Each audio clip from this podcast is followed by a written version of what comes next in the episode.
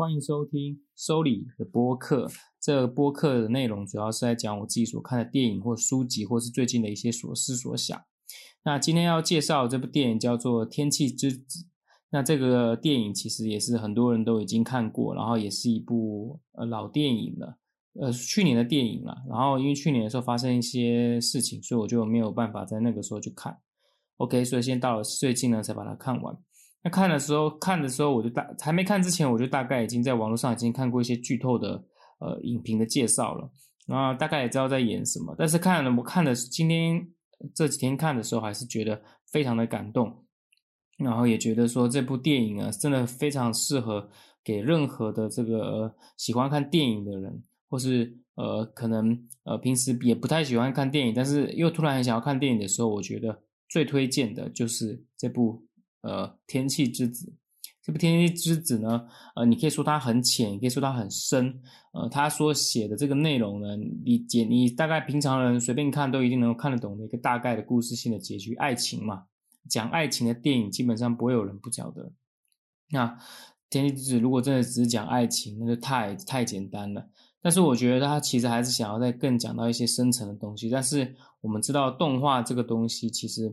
它呃不同于真人的真真人的这样电影啊。我觉得动画可以给到我们人们最好的一个观影者个最好的一个感受是真人电影所不能给的。比如说一些比较夸张的一些呃戏剧效果，还有一些呃动画人物所表现出来的一个表情，或是他们所。所展现出来的一些场景的一些状态，可能现实生活中比较难以表现的样的状态呢，它是可以很好的展现出来的。所以我认为呢，作者呢他在描述这样的一个剧情，在偏玄幻又偏魔幻又偏现实写实的这个中间，这个来来回回跳动这个状态呢，我觉得是把握的很好的。那首先就是先讲到这部《天气之子》要讲的是，如果你单看名字的话，你会觉得说，哦，这部这部。剧感觉，而且你看它的这个宣传，感觉它好像挺阳光、挺正面的。但事实上，如果你看完，你会发现它整部剧呢，基本上是一个诙谐、灰暗的一个都市的一个状态，跟之前的一部戏，它原本这部作者上一部的这个电影电影动画呢，那你的名字是差很多。你的名字是充满了这样子一种乡下的好天气，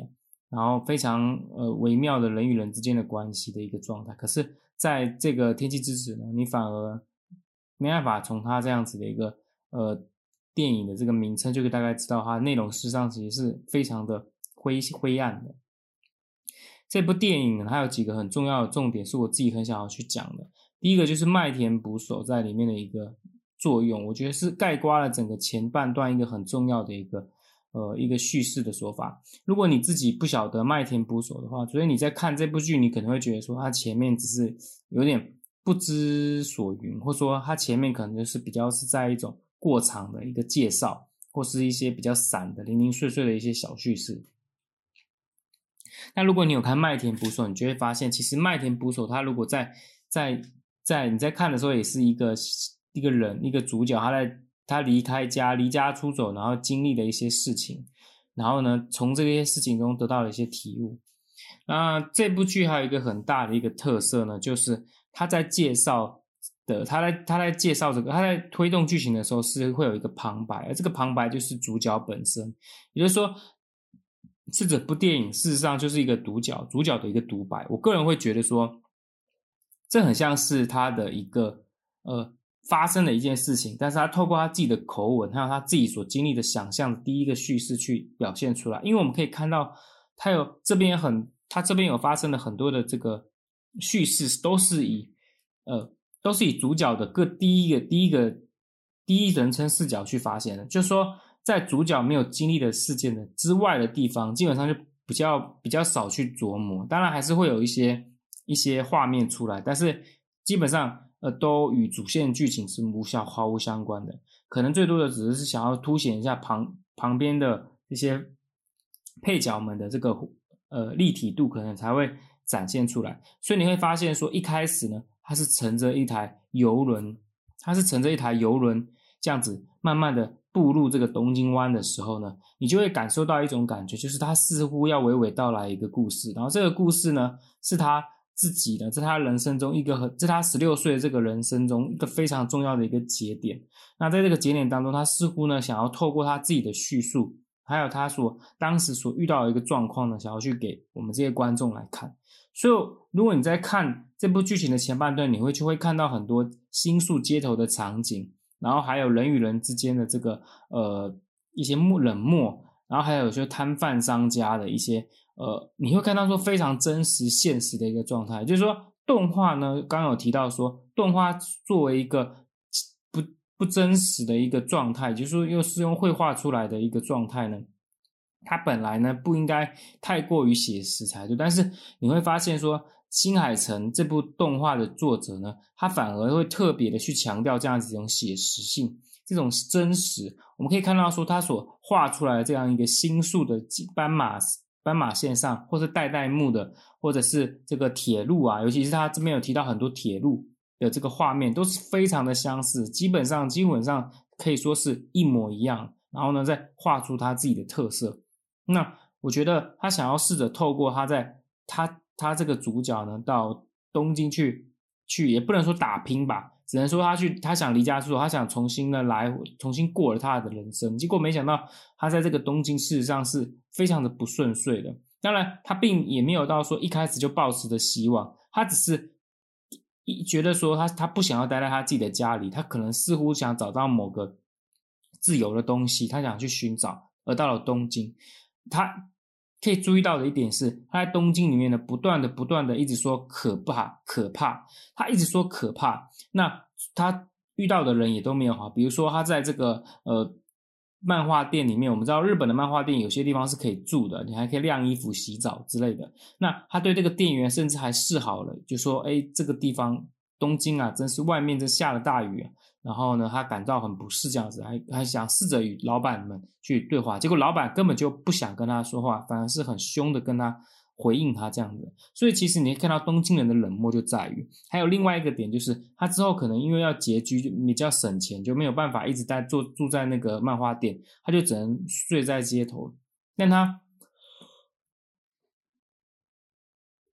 睡在了街头呢，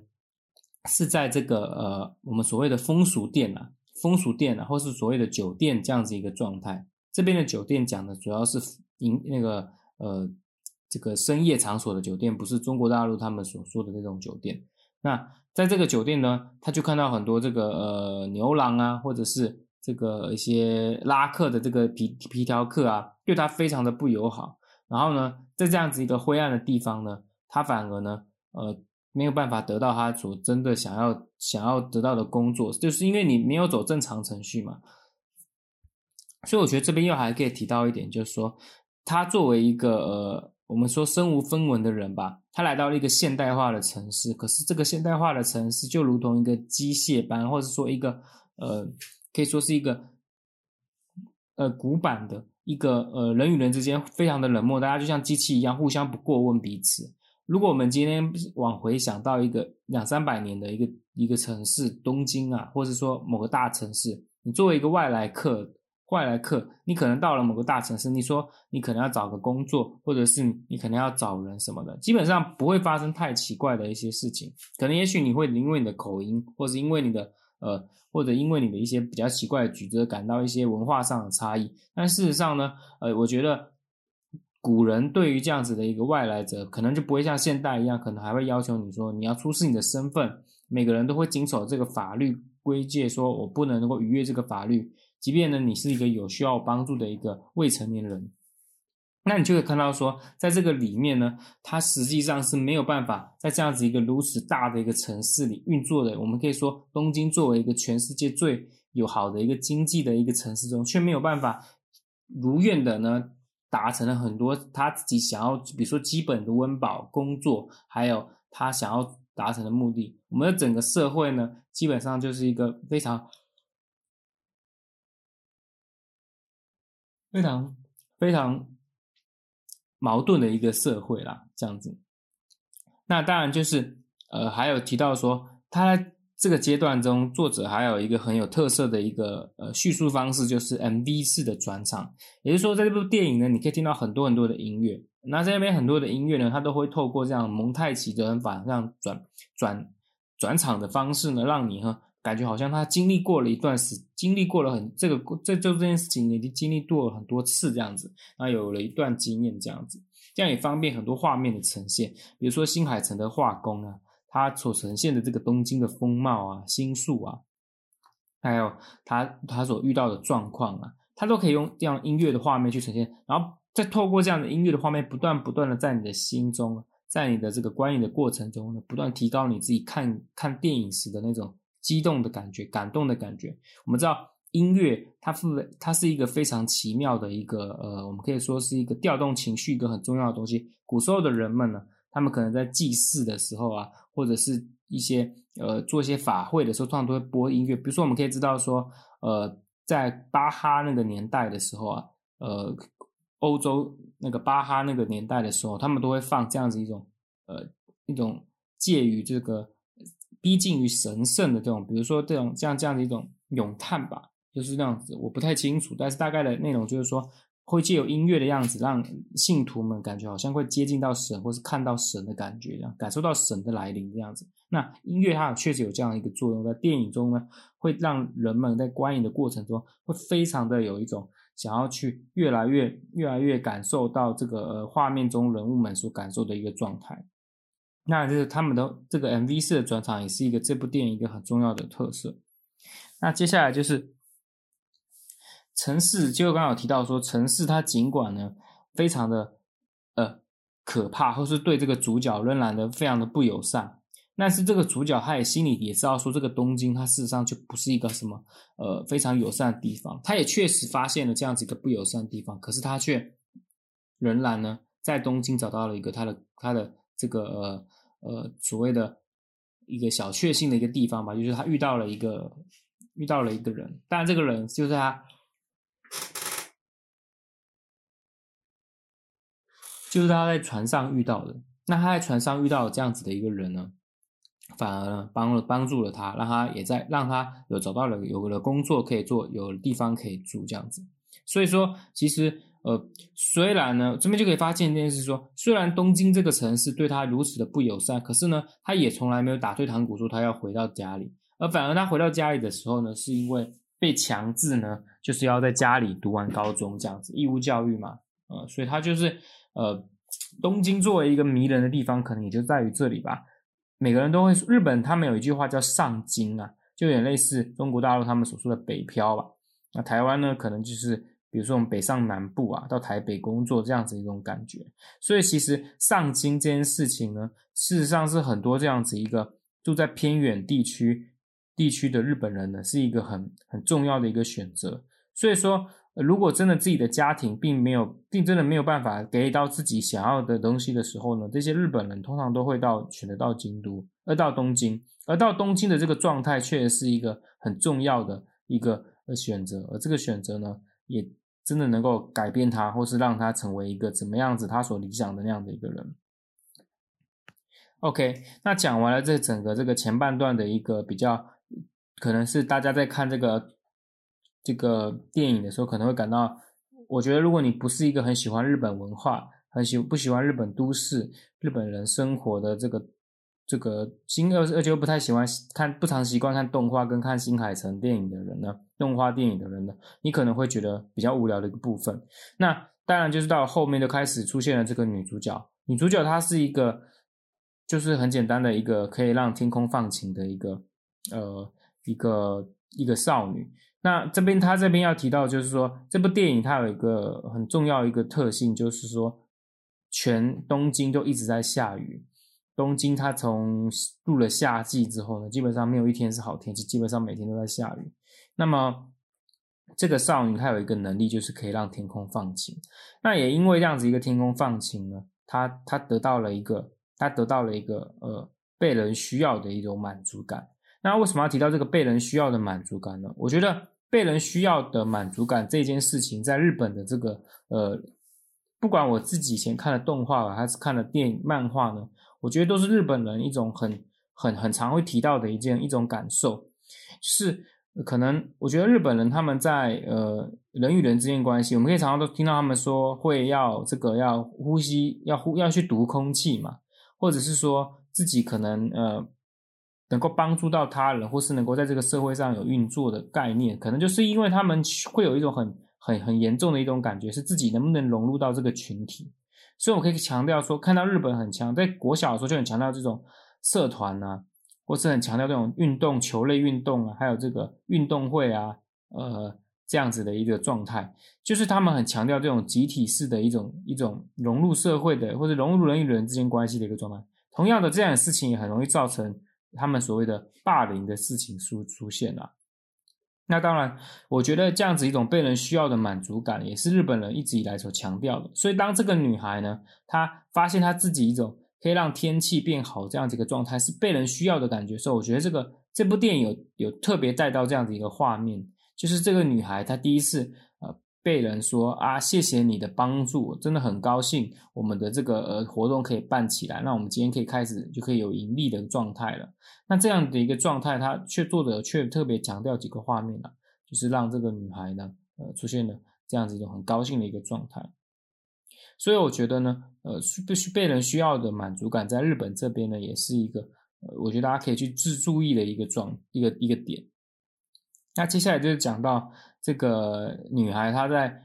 每次呢，她她有一个很奇妙的设定，就是她会去祈祷，但是呢，基本上也不需要什么仪式，基本上就是双手合十去祈祷就可以了。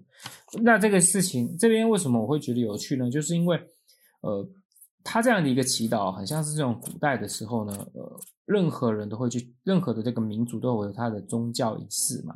比如说，我们可以想到说，以前呃，以前比如说我们学这个中文的这个国文，有学到这个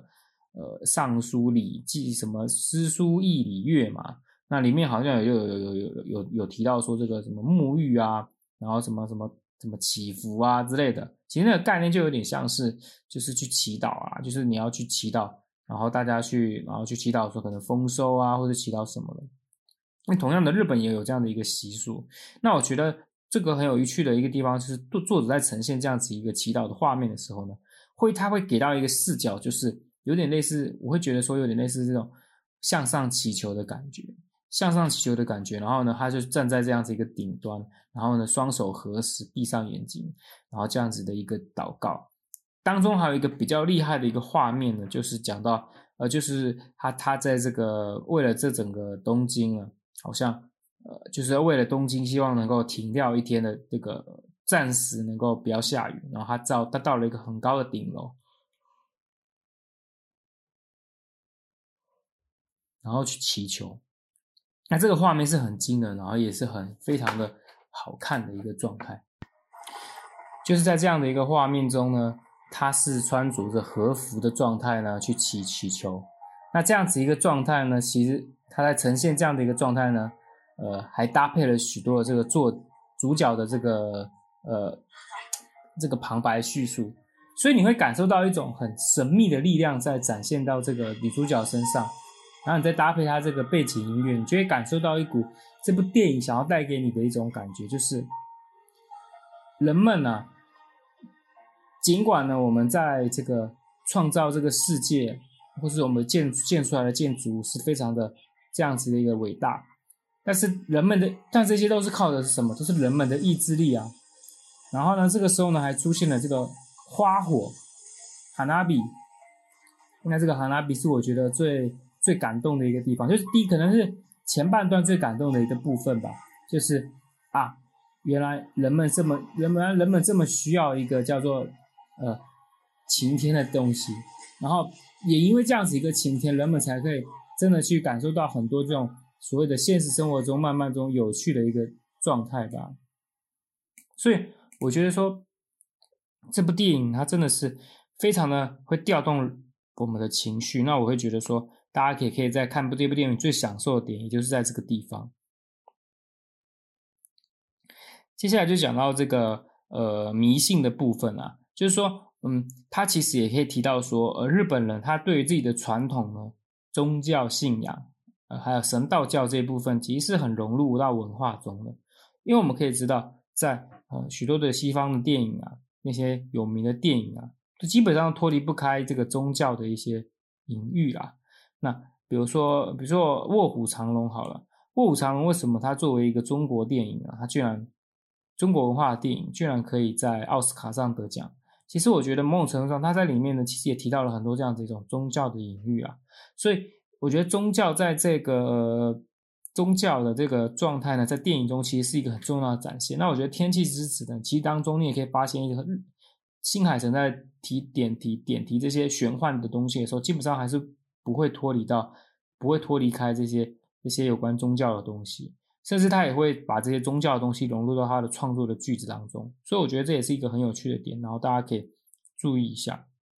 那这边的这个迷信是说，天气的女孩呢，她是她就像是一根线一样，她可以这个什么让你让连接的人，能让人们呢，让人们呢与天空连接。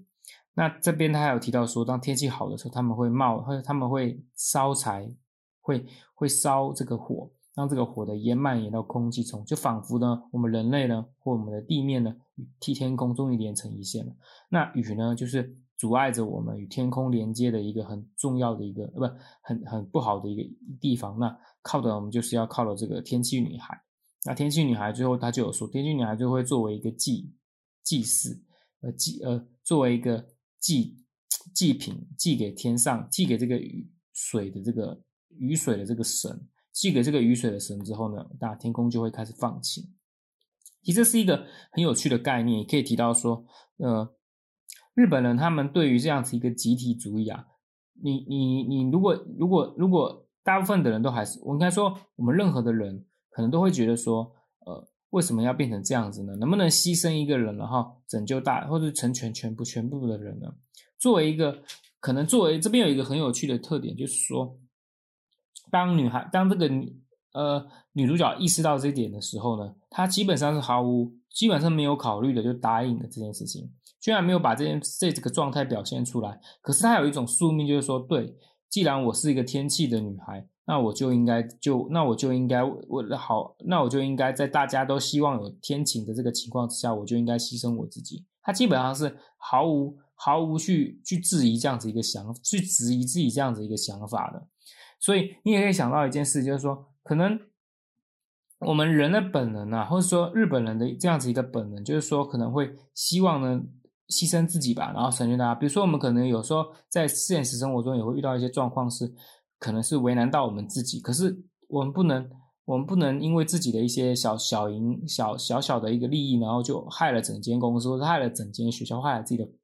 亲朋好友嘛，我们就选择隐忍。或是选择牺牲一下，忍忍就过去了。那日本人对于这一点其实也是非常的看重的。有的时候，呃，为了整间公司好，或是为了大家家家家的集体利益好，你就牺牲一点嘛，对吗？所以其实强调集体主义的同时，也就是在消灭个人自己的个人的这个主义。其实我觉得这一点呢，也是新海诚想要在这边体现到的。那我如果大家有看到这样子的一个这个点，其实我觉得也是看这部电影可以去好好思考的一件事情，因为这其实也贯穿了这整部剧的一个很重要的一个爱情的一个东西。虽然新海诚是拿爱情去遮掩出他想要表达的这个状态，或是想要批判的这个事情呢，但实际上呢，我们只要去想，爱情确实真的有这么伟大到说我们会忘放弃这个全世界人们的这个利益，然后呢，我去只去成全我。成全我们自己个人，也许用爱情我们就可以去理解，可是事实上，现实生活中也会有很多事情。难道他一定只能爱情吗？我可以，我真的不能，就是我真的有的时候是不想要，不想要再去隐藏了，不想要再去忍受了。然后我觉得一定要把这件事情，其实梦身上也是为了大家好这样子。所以我觉得《青海》现在这部电影也可以同时让大家去想到这件事情。那接下来就是讲到，呃。这边有还有一幕很重要的点，就是这个当初呢去收留这主角，去去让他能够在东京有一个安置的一个点的地方的这个这个人呢，他其实小的时候呢也是离开家里到了东京去打拼，但是久而久之，他终于社会化，也不能讲终于社会化，他终究是被社会化，所以你会看到他的，他是一个呃杂志社的老板，可是他并没，这是杂志杂志社并没有做得很好，而且。而且是在一个半地下的一个状态，而且他他也是生活很颓废，家里乱七八糟。你可以看过两金刊集，或是看乌龙派出所，就看到大概就跟两金刊集的房子差不多，没几天就堆满了垃圾这样子。他在他在当初在从东京打拼的时候，他也也是跟这个呃主角很像。这边他那边里面有一个女配角就有提到说，为什么他会想要去收留这个男主角？其实他就是从这个男主角的这个状态中看到到当年的自己，也是小小年纪十几岁就来到北，都来到东京，然后一路这样打拼上来。虽然自己已经逐渐忘记那个状态了，或是说因为自己妻子的离的离离世呢，呃。变得如此的颓废，再次一蹶不振。可是他看到了这个男主角之后呢，他终于呢，呃，有真的真的就是呃发发现了，发现了自己。当然这是比较后话。这边要提到的是，他还是因，他还是这边有提到一段，就是他最终呢，因为被警察追踪，因为你离家出走，肯定会被警察就是来那个通报嘛，警察一定会知道说要来抓抓你抓这个主角嘛。那这个人就会，他心里一定想说，他心里那个时候想说，没有办法，我为了我的公司，或者说我为了我的家人，我为了我自己，在这个好不容易我终于步入，我好不容易好歹也在这个京东京这个地方，也好歹已经可以过上一个相对正常的生活的时候，我不能，我也不能因为因为你我就放弃了吧。所以他当时就跟他说，那你不要再来到我这里了。这是我给你的资遣费，你就不要再回来，不要来到我这里了。其实当时这个状态是，呃，很很感动的啦。就是说，一个人呢，他到了东京之后，他原本满怀的希望，可是你终究会被这个城市给污染，或者说你可以终究会被这个现实所妥协。比如说我们常说的那句话，就是我们常听到这样的一段话，就是我不希望我以后变成像你这样子，像这样子，我不希望变成像你这样大人。可是你真的。最后真的有变成你所理想中的大人吗？也许你可能也还是变成了那样子所谓的世俗中的人。所以我觉得这边电作者还有一个提到这个配角，一个很重要的点是，他最终呢还是想还是正还是被这个男孩子所男孩子的这个向心力去给感动了。他还是看到了这个当年的自己，然后最终还是帮助他去去完成说要去呃去找到找回女主角的这件事情。所以从这个样子一个状态，也可以看到出来说，其实作者在琢磨角色的时候，其实是很细心的。基本上啦，这部电影它不会有太多冗余的地方。如果你真的觉得冗余，可能就是因为你没有 get 到，哼，没有 get 到作者想要表达的一些意象嘛。那我觉得那是可能就是。大家可能对于日本啊，或是对于动画，或是对一些东西，可能要再多琢磨一点，会比较看得出来一些，看得到，然后也会比较高兴这样子。然后这边还要提到一点，就是呃，春夏秋冬啦。为什么想要提到春夏秋冬？就是这个这个呃，这边故事它这个这部电影很有趣的一个点，就是它下雪了。这边的时间设定是在六月、七月的时候，夏季的时候，准备进入夏季的时候，然后结果竟然下雪了，因为一不不断的下雨，然后这个它这边有个动画设定，就是说，呃，女主角她不断的让天气放晴嘛，那她不断的用天气放晴的代价，就是最后这个天气会越变越糟。那越变越糟的情况之下，你就必须你要阻止这样的一个情形发生，就必须要作为祭品去牺牲。那只要女主角愿意。牺牲，那么它就会，呃，那就那那么它就那么这个天气就会变好，所以它这边就会不断的有时候会出现一些很奇怪的天气，比如说突然大好天气啊啊，不断的突然又下大下了大雨，然后又突然下雪，又很奇怪的天气。那我觉得其实也同时印证了说这个变化莫测的这个天气啊，在东京其实也蛮有趣的。那我觉得这个这个画，然后也让这个动画变得更好看了。其实这个这个点主要是动画好看。那后来，那再来就是我还想要提到是，呃，你在看前半段的时候，你会发现很多这种低的画面，虽然有很多俯视的画面，这个景物的画面，可是当在在这个在有作者有主角出现的时候呢，基本上都是一些很低的画面，不断是拍脚啊，或是一些仰视的一些画面，就会发现说，呃，作者说这个这个呃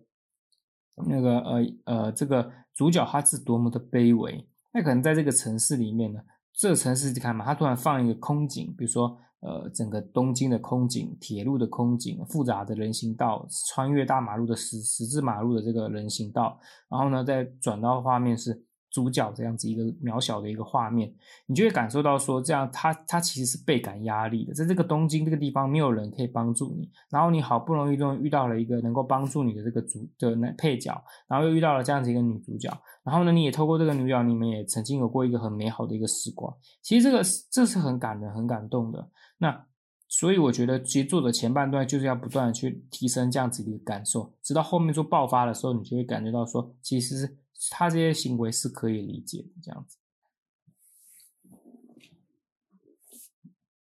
接下来是一个最感动的一个过程，他们因为这个呃呃，就是要去躲躲避这个警方的追击。那终于，终于呢，就是找到一个旅馆呢，可以住下来。他在住这个旅馆的过程中，他们也用了一些蒙太奇的方式。那在这个地方呢，他也做了很多很感动的一些处理，也是算是一个分别的开始。那我会觉得说，住这个旅馆呢，其实也某种程度让我想到了一个毕业旅行，因为他们其实都是些离家出走，就是说，他们想要赶快社会化的一个呃的一个年轻人。那他们在这个旅馆中呢，他们突然享受到了一个突然呃。得到了一个很高级的，或者说一个很舒适的一个状态，这是他们短暂时间内都不曾过有都不曾拥有过的。那我会觉得说，这其实是很感动，也很感人，也是让我会觉得说，呃，看这个电影，看这部动画呢，你也会感受到一些很有趣的一些小确幸吧。尤其是他们在这个里面说，我要把这个冰箱里面东西全部都吃过一遍，我要呃我要去泡这个热水啊，泡这个小浴浴缸啊，这样子泡泡温泉这样子。你会感受到一种很很小确幸，就是他其实人们要的是什么？一个小朋友他们要的什么？也许就是一份工，一份打工，然后人与人之间的爱情关系啊，或是朋友之间的关系，嗯，然后呢，就是然后还有一些写的简单的物物质，就这么低，就这么低，很简单，所以其实也是一个很很很有趣的一个状态啊。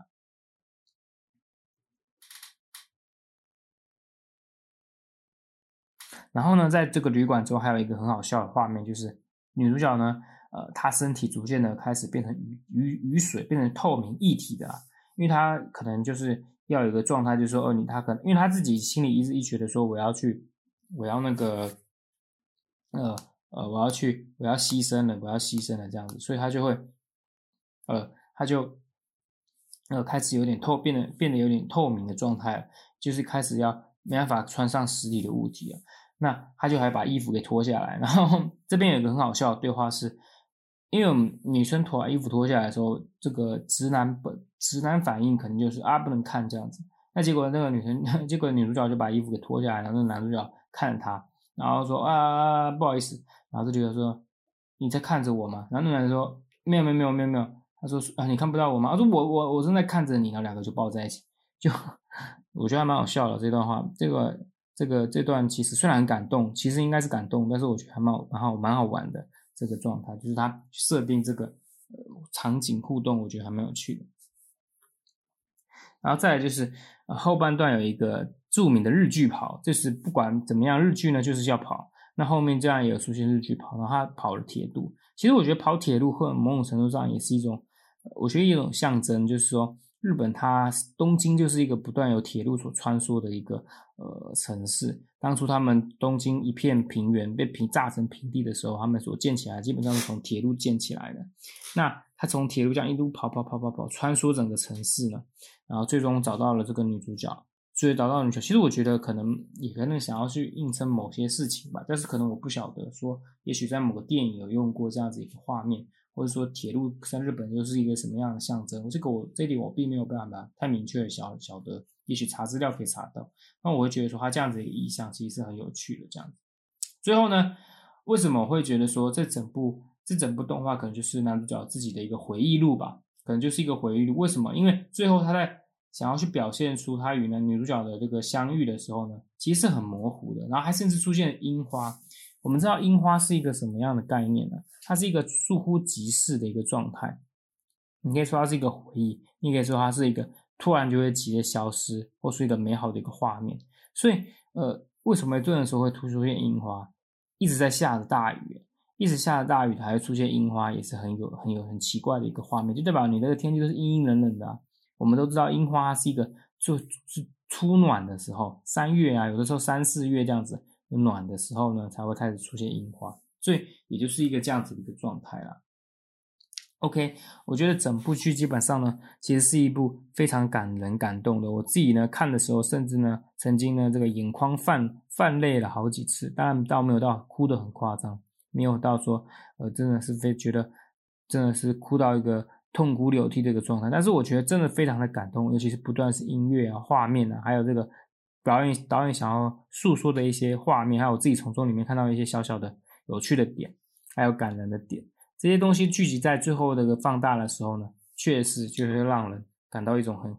怅然的、很意犹未尽的感觉。那当然，这中间呢还出现了这个，嗯，男主角呢，他可能呃，就是有一些画面是比较浮夸，或者说有些戏剧的场景是比较没有办法被解释的。但是我觉得，作为一个动画，本来就应该要有这样子一种，就是现实生活中比较不会发生的事情嘛。如果当动画电影，我们也把它要求说你要符合逻辑，或者说符合电视的这个符合真实事实的场景的时候，那我觉得，那我们就失去动画电影它本身所能够给予到的一个新的一个感受这样子。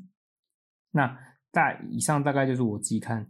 天气之子》的一个状态。那网络上的评论呢，基本上都是一些比较炫技的一个评论啊，我觉得都讲的还不错。呃，所以呢。呃，如果大家大家能够嗯看完《天气之子》就已经很好了，不管你今天是看的是怎么样的一个形式啊，我觉得只要有只要能够看就很好了。OK，那就以上就是我自己的心得，那拜拜。